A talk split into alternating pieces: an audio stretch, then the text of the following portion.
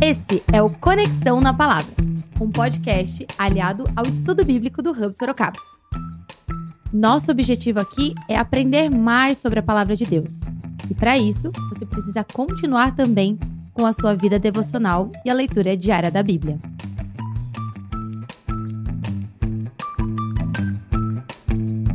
Esta é a primeira temporada, A História das Histórias.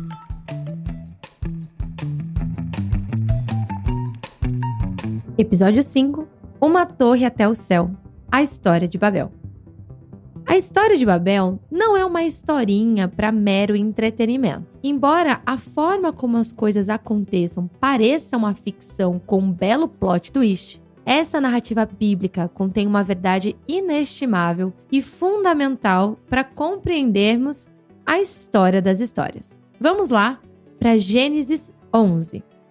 E eu sempre faço esse convite de leitura pessoal, ok? Esses estudos vão funcionar se você tiver a sua prática de leitura bíblica aí na sua casa, sem depender apenas desses áudios que a gente grava para você. Então faça uma pausa nesse áudio e leia Gênesis 11, apenas o comecinho, os oito primeiros versículos. É legal dessa narrativa que ela começa e termina só nesse pedacinho, diferente do que a gente viu até agora, são narrativas um pouco mais longas.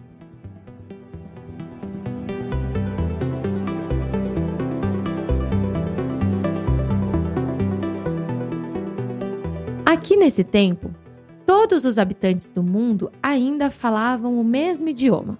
A Bíblia não deixa claro quanto tempo havia se passado desde a queda, mas, pelo que podemos perceber, foi tempo suficiente para que os núcleos de civilização fossem estabelecidos. Os dons e talentos criativos deixados pelo Criador para suas amadas criaturas estavam funcionando a todo vapor e cidades eram construídas. Assim, a certa altura da vida humana, na região que nós conhecemos por se tornar a Babilônia, um grupo decide construir uma torre muito alta. Essa torre levaria os homens até o céu. O objetivo era que, construindo uma cidade com uma torre tão alta, eles se fortificassem e jamais fossem espalhados. Além disso, ficariam muito famosos e temidos. Agora vem aqui uma informação arqueológica. Povos primitivos construíam escadarias e altas torres, considerando que as divindades seriam acessadas mais facilmente e poderiam, quem sabe, usar essa construção para visitar a Terra. Muita audácia desse pessoal querer que Deus usasse a sua escada para descer na Terra, né? Mas vamos continuar. O que acontece no final das contas é que durante a construção, Deus decide confundir a língua dos responsáveis ali daquela empreita. Ninguém mais consegue se entender. A construção fica pela metade mesmo e cada um que conseguia falar ali a mesma língua se junta, formando assim novos povos de diferentes línguas. O nome Babel é dado àquela construção, pois significa confusão. Posteriormente, a região ganhará o nome que já citamos: Babilônia.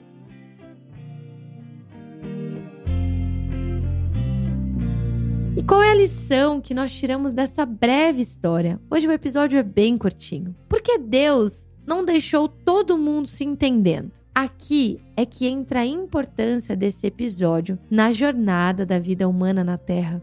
Esse é mais um capítulo que narra a vontade de ser humano de se afastar de Deus e tentar tornar-se autossuficiente. Deus criou um mundo perfeito, perfeito bastante para que a humanidade pudesse viver em perfeita comunhão com Ele, uns com os outros e desfrutando desse relacionamento de amor. Segundo o livro O Drama das Escrituras, abre aspas.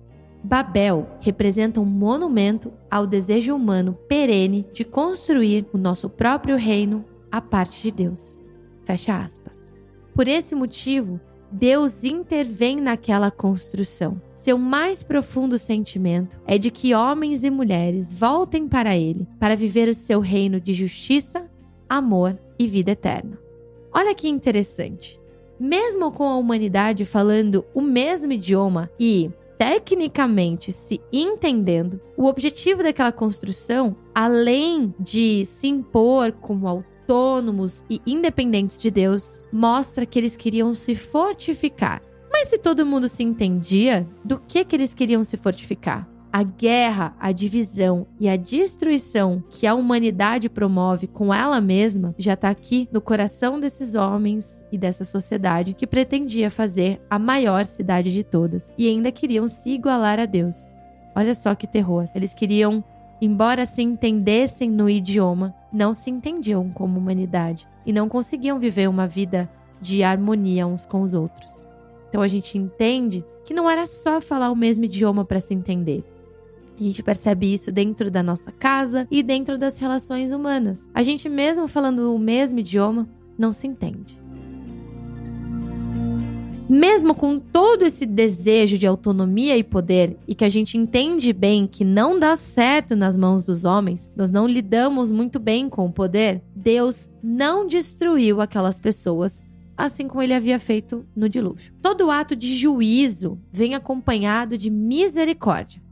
Então perceba o nosso esqueminha. Um ato de juízo. A humanidade sendo expulsa do jardim.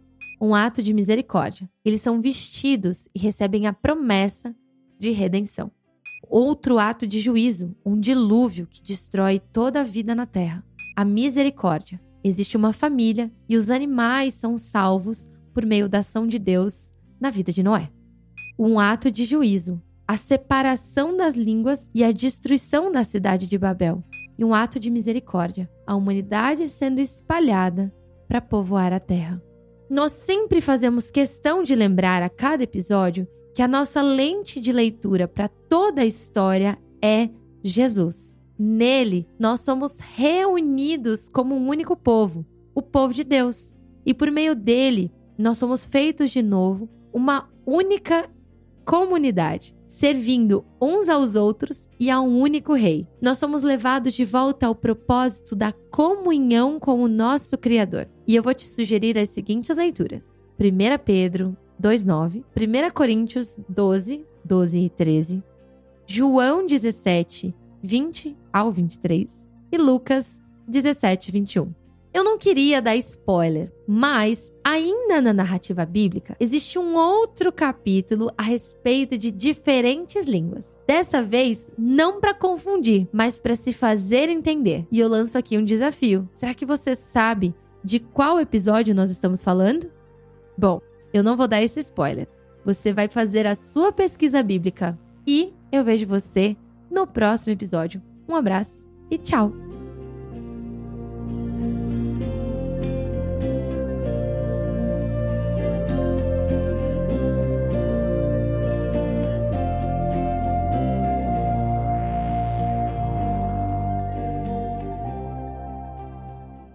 Esse podcast foi produzido por Repente Conteúdo Criativo.